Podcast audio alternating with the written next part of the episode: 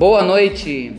Está no ar nosso primeiro Esticando a Conversa com a professora Cassiana de 2015. Dessa vez temos como convidados os alunos da N15 de Pedagogia.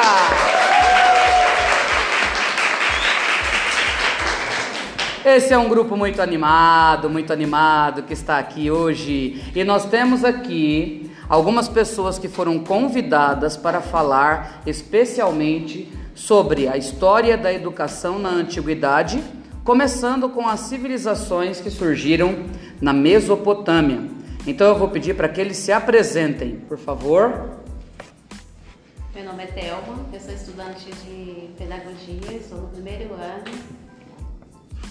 Carolina, estou trabalhando de auxiliar de sala. Meu nome é Flávia, eu sou ajudante de idoso. Olá, eu sou Irailson, eu trabalho com supervisão de classe e estou fazendo também o curso de pedagogia. Eu sou Carolina Andrade e eu também curso primeiro ano de pedagogia. Muito bem, e essa rapaziada animada aí vai falar um pouquinho para nós sobre a Mesopotâmia.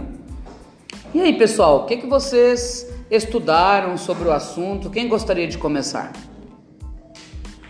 Tudo bem. Eu ou você, você ou eu? Pode começar. É, a Mesopotâmia ela é uma cidade que se deu ao nome grego com o significado de terra entre, entre rios. É, dentro da Mesopotâmia é, desenvolveram vários povos, entre eles os sumérios, os assírios, caldeus, os babilônios. E dentro de cada povo, é, cada um deles tinha um. Cada cidade ela era governada por um sacerdote. É, com a ajuda dele, um conselho de ações. É, eu vou falar um pouquinho mais sobre a Babilônia, que foi a cidade central da Mesopotâmia, que essa civilização ela ficava entre as margens do rio Eufrates e ela se expandiu muito com, com o reinado de Hammurabi. Teve o rio Eufrates e o rio Tigre, né? Muito bem, sim. Quem foi esse Hammurabi aí? O que, que aconteceu? É, ele foi o criador de, do Código de Leis, é, olho por olho, dente por dente. O que, que isso significa? É, ele criou punições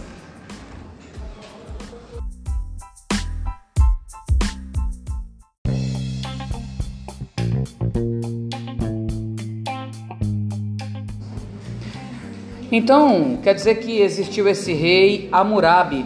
O que, que ele fez? Como é que foi essa história aí, por favor? Ele criou o Código de Leis, Hammurabi, é, olho por olho, dente por dente, e ele criou punições de acordo com cada classe social dentro do povo da, da Babilônia. Muito bem. E o que, que é que significa essa olho por olho, dente por dente? Como que funciona? Na verdade, ele criou outros, outras regras além dessas punições. É, o, o, ofensor era punido também de acordo com a ofensa que fazia e também as outras punições envolviam também a questão social de cada um. Se um era mais rico ou mais pobre, também tinha uma punição diferente disso né, nesse código. E o código se estendeu para mais coisas, questões de profissões também, ele regularizava as questões de profissões, as questões de viúvas, as questões de dos pobres. E aí com a morte dele, é, acabou que não, não, não acabou com o código de, da lei do Hammurabi. Deram continuidade, mas não ficou tão forte como, como era até os dias é, depois dos outros povos que foram sucedendo. Né? Na verdade, o código de leis de Hammurabi ficou tão conhecido, tão conhecido, que surgiu praticamente na mesma época em que os hebreus também faziam já estavam fazendo ali já aquelas essas mesmas práticas ou umas práticas bem parecidas com a causa a lei de, da causa e efeito, entendeu? Se um homem furar o seu olho, que você fure, que o olho desse homem seja também furado, né? Se um homem matar o seu boi, que o boi desse homem seja morto, ou então que ele devolva um boi inteiro para o dono do, do boi morto. Aí é lógico, a carne daquele boi que está morto ficaria para quem o matou. Então, a ideia era fazer esse conjunto de leis para que a sociedade fosse um pouco mais controlada. Porque, segundo ah, os, os antigos contratualistas, nós vivíamos num mundo né, as civilizações antigas elas eram elas viviam na, no tempo da barbárie que era o tempo que se matava por qualquer coisa. Então o Hammurabi ele fazendo dessa maneira o que que ele conseguiu uh, fazer? Controlar a, o pessoal para o pessoal não se matar. Simples assim porque todo mundo se matava. Era qualquer coisa que acontecia minha carroça fechava a sua carroça no trânsito então um já matava o outro. Entendeu como era? Então, uh, essa, esse código de leis ele veio para, de uma certa forma, para proibir aí que a violência se, né, se aumentasse, proliferasse, porque as pessoas estavam morrendo à toa, estavam brigando à toa e tudo mais. Entenderam? Então, por isso surgiu aí o código de Hammurabi, olho por olho, dente, dente por dente. Exatamente. Pode continuar, Flávia. E com a morte do rei, os assírios dominaram a Babilônia. Que aí, no caso, entraram os, é, os sumérios, né? Nessa, nova civilização, entraram os sumérios, que eles viam é, vários povos antigos que habitavam essa região.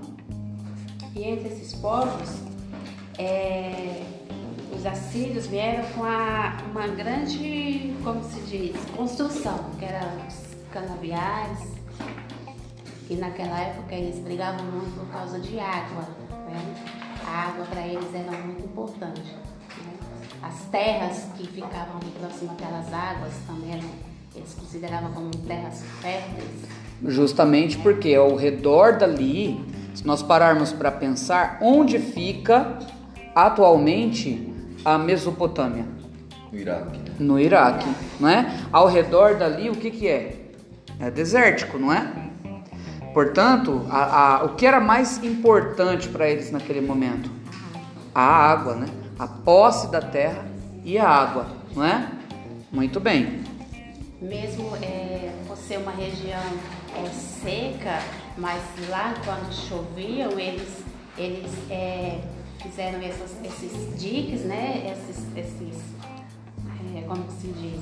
Essas barragens para prender a água porque eles tinham muitas, muitas guerras por causa dessa, dessas águas, né? Então, e eles precisavam dessas águas para a agricultura deles, entendeu? Porque eles viviam dessa da agricultura. E uma coisa, é, você acha que a, a, a construção desses diques era uma forma de fazer ciência? Sim. Sim. De que maneira? A irrigação, né? Uhum. O que mais? justamente foi por conta dessas irrigações que fortaleceu a agricultura lá, né? A irrigação é porque eles sobreviviam da agricultura, né? E os animais, que eles também necessitavam, os animais também. É... E outra coisa também bem importante também que os sumérios é, construíram naquela época também foi a, a como que se diz? A escrita. A escrita é, cuneiformes, né? O que, que é escrita cuneiforme? Escrita cuneiformes, é, eles iam criando é, imagens para representar aquilo que eles queriam falar. Depois dessa, dessa imagem, isso, que era escrita e é, até em cunha, né? Em tabletes de, de argila que desenvolveram, é, escreviam com cunhas. Só que voltando a isso, eles primeiro desenvolveram as imagens, que representavam aquilo que eles queriam falar. Depois das imagens, eles é, desenvolveram é, a pictografia, que eram símbolos aliados à imagem. Né? Depois da, dessa pictografia, eles inventaram a fonografia, que era o som. Né?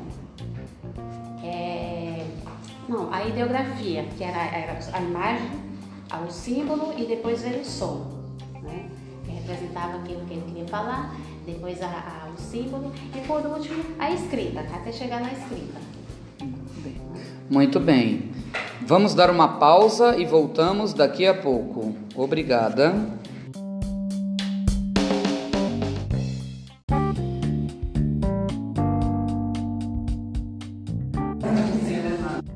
Voltamos a apresentar, esticando a conversa com a professora Cassiana Neste episódio, estamos falando sobre a Mesopotâmia, mais especificamente em três aspectos: no aspecto da sua história, da ciência e da educação. Então, estávamos falando sobre os Sumérios. Diga, Thelma. Então, voltando a falar sobre os Sumérios, teve outro fato também importante que eles construíram naquela época, que foram as cidades. É, desenvolveram várias cidades importantes, mas eu vou citar só, só algumas aqui. Por exemplo, foi a cidade de Uru, é, Nippur, Lagash e Eridu. Essas cidades eram, é, foi uma, uma das cidades que os sumérios é, construíram naquela época. Muito bem. Falando ainda um pouco sobre os sumérios, eles também criaram a matemática, a álgebra, é, os planetas, eles conseguiram desenvolver algo para planeta, para verificar 12 ou eram 10 planetas que eles conseguiram naquela época. E É. também a questão de astronomia, tudo foi desenvolvido pelos sumérios naquela época. Então a questão de ciência naquela época, para eles, foi algo é, de evolução para aquele tempo, né? Eram povos politeístas, né? Que eles acreditavam em vários, vários deuses, né? Acreditavam nos deuses da, da lua, da terra, do sol. Então, eles acreditavam em vários, vários deuses da E agora, pensando sobre isso, nós podemos dizer que a ciência e a religião na Mesopotâmia eram opostos? O que, que vocês acham? De acordo com o que vocês observaram nos seus estudos? Eu acho que eles se alinhavam. É. É. Exatamente. Olha que coisa interessante. Eles justamente andavam em conjunto. Porque quem descobria esses planetas eram os sacerdotes. Eram aqueles por meio de observação.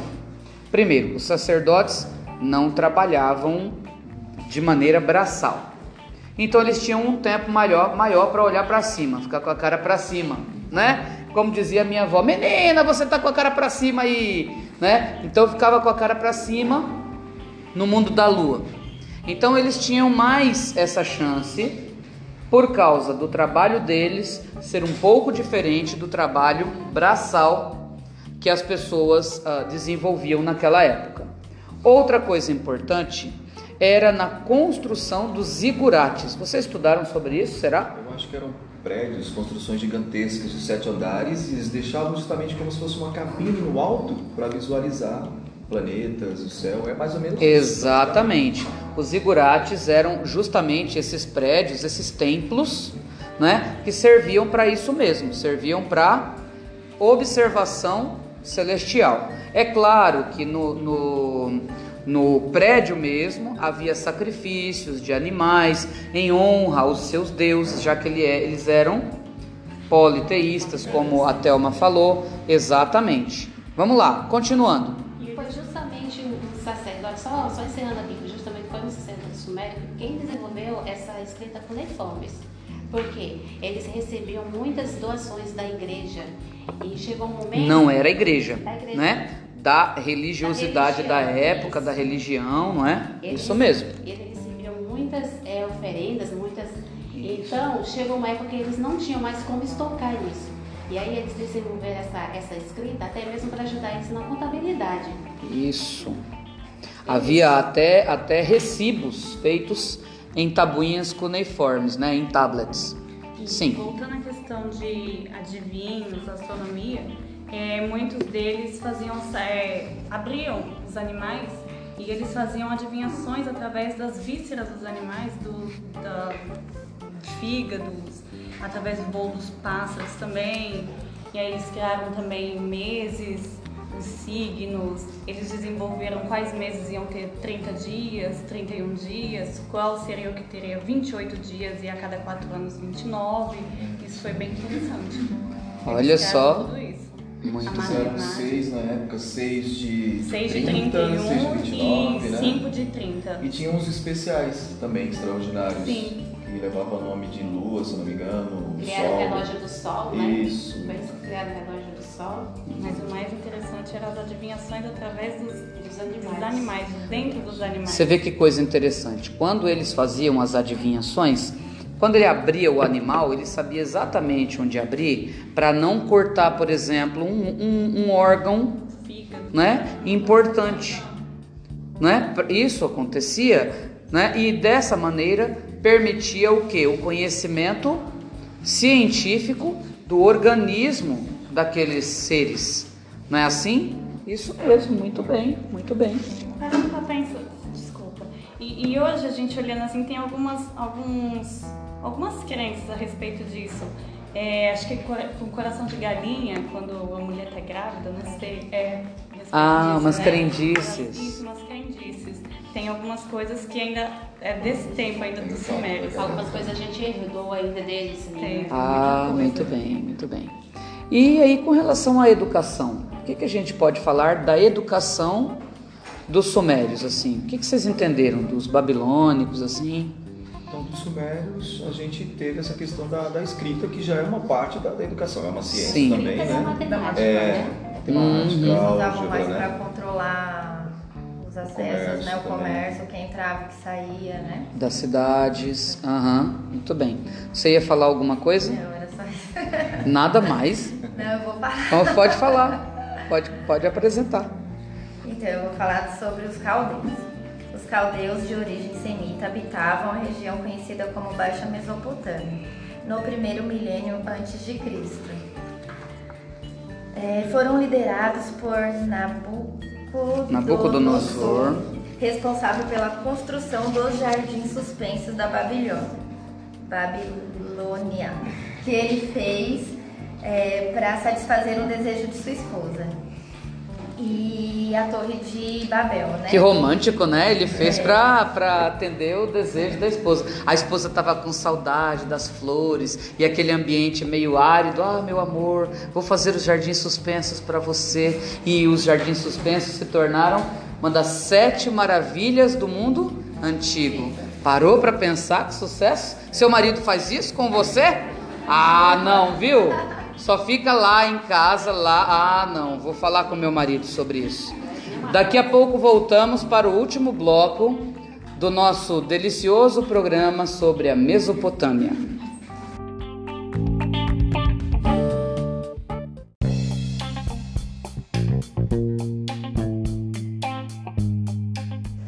Estamos de volta para o último bloco dessa série sobre Mesopotâmia. Então eu quero convidar aí, é o Irã, Irã que vai falar agora? Fale aí então, por favor, sobre a sua parte. Dando continuidade aos povos da Mesopotâmia, um dos também que foram principais são os assírios, né? Também eram povos semitas. Eles praticamente viviam do pastoreio. Só que, no decorrer do tempo, eles foram criando técnicas de militarismo. Então, eles eram muito é, expansivos nessa questão. E os grandes reis, era reis naquela época, né? Reis, sacerdote, que cresceram muito nessa parte de militarismo foi o Sargão II, né? tinha também o Senaqueribe e o Assurbanipal. Assurbanipal. Esse Assurbanipal era um dos piores da época de tão cruéis que era. Exatamente. Ele, ele assim, entrava nas guerras para matar, era carnificina total mesmo ele, né? Então, e os que ficavam presos, os, os prisioneiros dessa guerra que eles faziam, ele assim fazia é, usava atitudes muito cruéis era de orelha arrancada olhos furados narizes boca língua eram muito muito cruéis mesmo assim era o que mais se destacou na parte do, dos assírios eles eram fortes nessa Eram questão. os povos mais É, violentos, violentos do- da antiguidade. Vocês já ouviram falar naquele profeta Jonas, que ele foi pregar numa cidade chamada Nínive? Quem, quem conhece de Bíblia vai, vai se lembrar dessa parte, não é? Oi? Isso, que ficou dentro da baleia. Acontece né, que ele estava com medo, ele fugiu não é como se diz que ele fugiu de Deus, né? Ele fugiu porque ele estava com medo, porque aqueles povos para os quais ele ia pregar era justamente o, o povo ah, assírio, que eram os realmente os bambambãs da guerra, né? Eles, eles desenvolveram das maiores técnicas de guerras na, na antiguidade. E como você Então, falou Nínive, realmente Nínive e Assur eram, eram de um grande império assírio naquela época, né? Que dominavam e faziam essa expansão aí do, do- da crueldade do militarismo. eles colecionavam orelhas, isso É mesmo. verdade. Terríveis. Era Carol. Verdade, eles perderam as batalhas pelos caldeus. Caldeus. Para os caldeus. E os caldeus, eles escravizaram, foi até a época da escravização dos hebreus. Foi logo em seguida. Muito bem. E aí? O que mais? Assim, realmente eles são, é, no, no geral, a Mesopotâmia, com todos esses povos, é, é o berço da civilização. né? Na questão de educação, ciência, para aquela época, que trouxe até nós, né, tudo isso. Agora eu quero perguntar o seguinte: vocês acham que a educação oferecida na Babilônia era uma educação para todos? A princípio, não. Acredito que não também. Todo mundo aprendia a ler naquela época? Havia pessoas que eram analfabetas?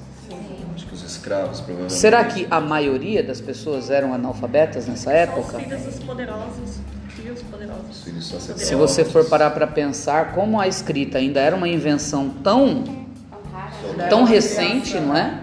Certamente que apenas havia acesso para quem era o quê? Da religião ali. Nada mais. Então é importante falarmos o seguinte, que logo no início da civilização, o acesso à educação não vai ser para todos. Entendeu? Ele era sustentado pelo governo? Não. Era uma coisa que era necessária? Não. E que tipo de educação se dava para as crianças? Você tem ideia? Que tipo de educação naquela época se dava para as crianças? Acho que nem existia, né? Na verdade, a criança, ela nem era muito considerada, né? Ah, há muitos relatos de que esses povos faziam sacrifícios das próprias crianças. Uma criança que sobrevivesse partir até os 5 anos de idade podia dizer que ia vingar, que ia sobreviver. Do contrário, essa criança não sobreviveria. E mais uma coisa: os pobres não teriam direito à educação em nenhum momento. Tá? Eles jamais saberiam por que, que eles estão fazendo uma festa de colheita. Que essa festa poderia ser em honra a um deus, poderia ser em honra a um astro que eles associavam a alguma divindade, nada disso. Na verdade, eles só, o povo, né? Só vivia para quê? Para trabalhar, para obedecer. Entendeu? Então, isso é importante a gente saber que o acesso à educação nessa época era muito limitado. Beleza? Temos uma participação da plateia. Vamos, levante aí, fale o seu nome e o que você deseja. Vamos ver. É, meu nome é Renata, estou no primeiro semestre de pedagogia.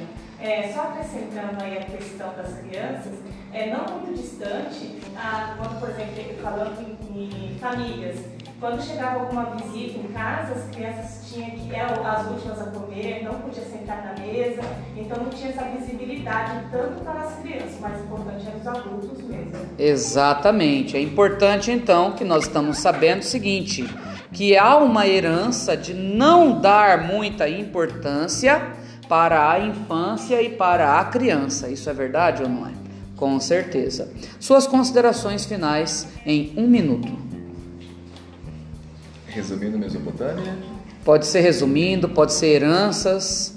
para os dias atuais existe uma diferença muito grande, uma disparidade, principalmente nessa questão de educação, né? Que hoje não é assim, é mais expansivo, né? A gente tem acessos mais fáceis, são poucos limitados também, não é isso?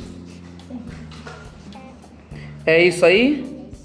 Então, gostaria de agradecer a presença de vocês, agradecer a, a apresentação que foi excelente e aquele abraço.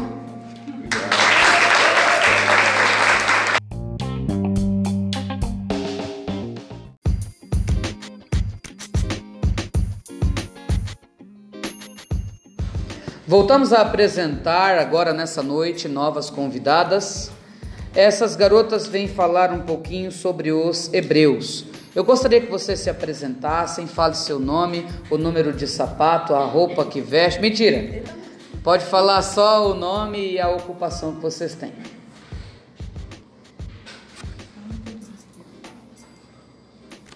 Meu nome é Rosinalva, Santa de Jesus. Você faz o que, Rosinalva? Eu trabalho em escola, né? Sou auxiliar de limpeza. Que beleza, já está no ambiente escolar, muito bem. Você é a? Andressa, trabalho como assistente administrativo. Muito bem, Eu sou a Francilene, estou no primeiro ano de pedagogia e trabalho de copeira. ótimo. Meu nome é Alessandra, trabalho como diarista. Muito bem. Então temos aqui esse grupo que falará hoje para nós sobre os hebreus. Sempre naquela temática dividida que nós já fizemos o combinado antes, né? Que é uma abordagem histórica, científica e educacional desse povo, né? Então, vamos lá. Quem gostaria de começar? Pode falar. O povo hebreu, conhecido também como judeu e israelita, eles eram seminômades, porque eles habitavam num- numa localidade.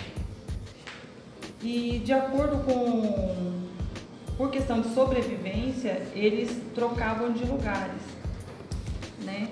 E eles moravam, eles viviam no- na região do crescimento fértil. Do crescente Do fértil. crescente fértil, no- na cidade de Ur, na Mesopotâmia. O, o povo hebreu, conhecido também como monoteístas, eles, eles serviam a um, um Deus somente. Né? É, A história do povo hebreu, ela começa lá com um chamado. Teve algum patriarca lá que foi o líder principal que teve esse chamado, né? Quem foi esse homem? Abraão, muito bem. Nos livros de história, a história dos hebreus começa, começa com Abraão e esse chamado que ele teve, né? Porque ele foi morar, ele na verdade morava em Ur dos Caldeus, veja. Então ele morava nessa cidade, que era uma cidade lá da Mesopotâmia, né? E ele foi chamado por quem? Por Deus. Para quê? Deus falou para ele largar a parentela dele, a família, e ir para a terra que ele ia mostrar. Que ele deixasse tudo e fosse somente com a direção que Deus ia mostrar para ele. Então ele abandonou toda a família dele e fez o que Deus pediu para ele. Olha que coisa interessante, né? É, nós vimos agora há pouco um povo que era um povo politeísta. O que significa? Um povo que cultua vários deuses. E agora nós estamos entrando no povo monoteísta, que é o povo hebreu, né? O monoteísta, ele cultua o quê? Um só Deus. Um só Deus, né? Esse Deus tem nome? Então, para eles, eles conheciam como Javé, né? Javé, pode ser outras traduções, Jeová, não é? Exatamente, muito bem. Vai lá, continua, vamos ver.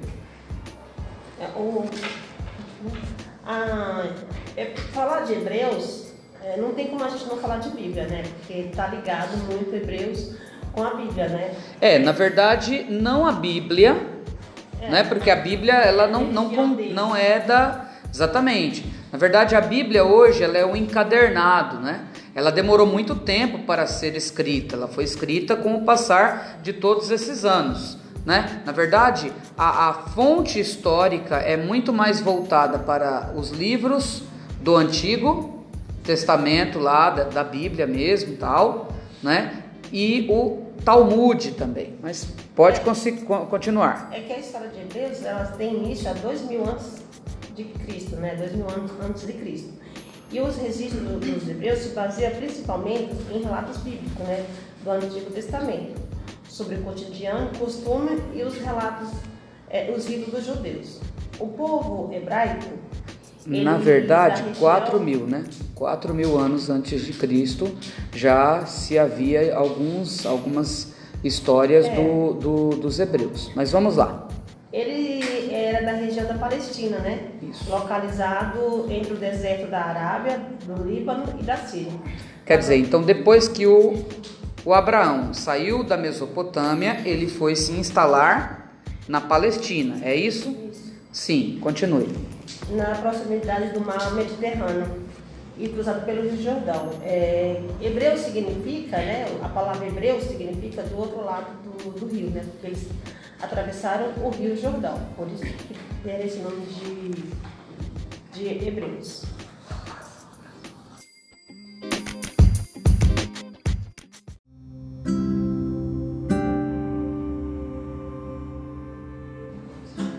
A Palestina é, era considerada um dos, um dos mais importantes centros comerciais do mundo antigo.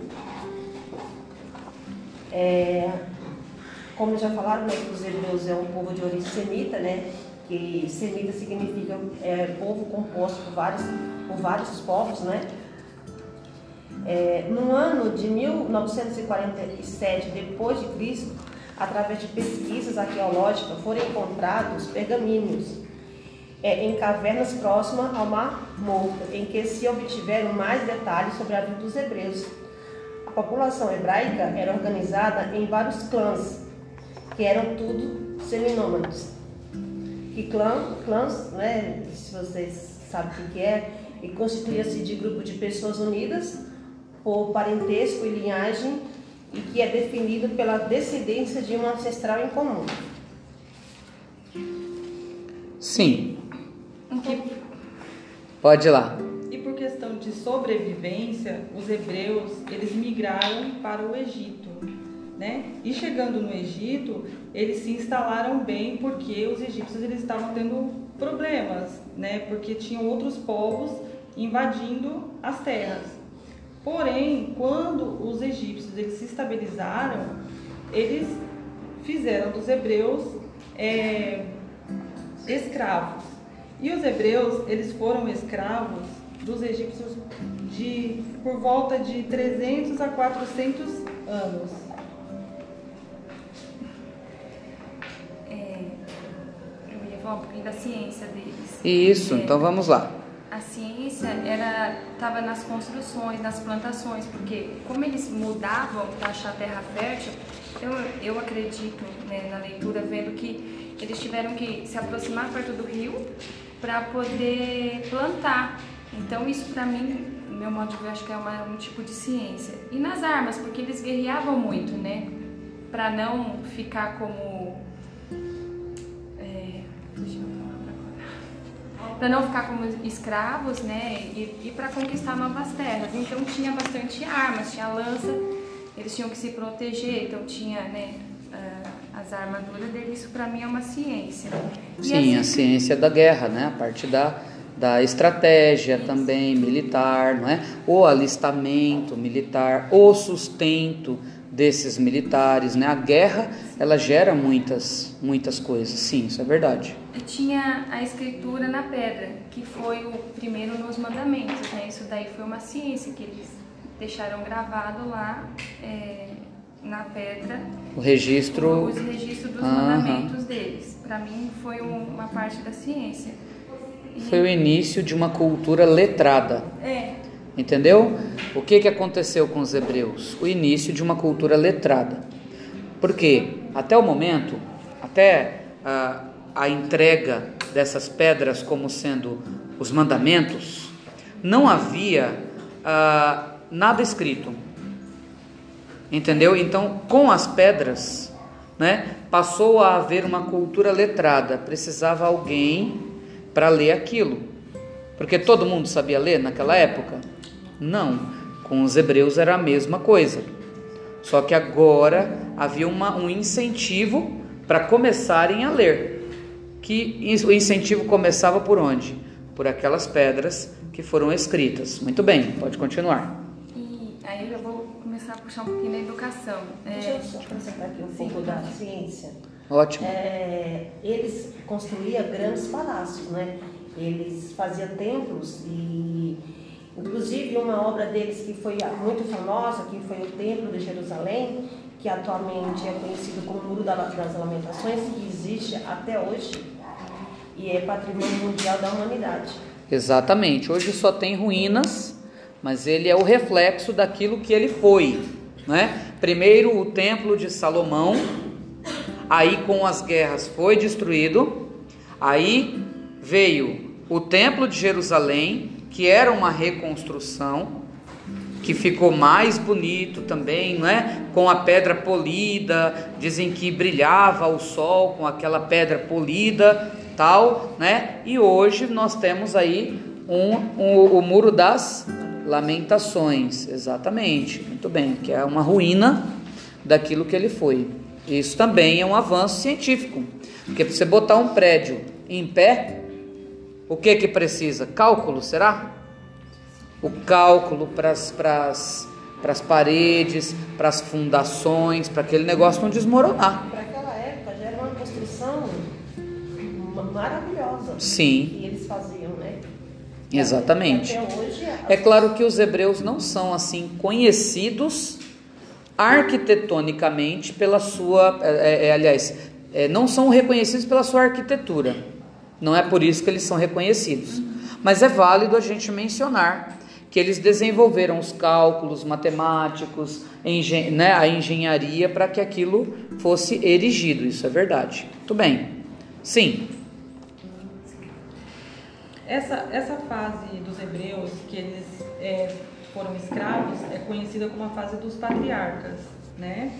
A fase dos patriarcas, que foi Abraão, Isaac e Jacó e Moisés. Em seguida, Aí tivemos a fase dos juízes. Essa, essa fase foi marcada pela organização que eles tinham. Né? Eles é, se organizaram em 12 tribos, que não, era, não eram pequenas quantidades, eram quantidades imensas de pessoas, né? mas era, é, foi dividida em 12 tribos. E... Ok. Vamos para o próximo programa, para o próximo episódio ali. Não, Vamos para o intervalo e daqui a pouco voltamos.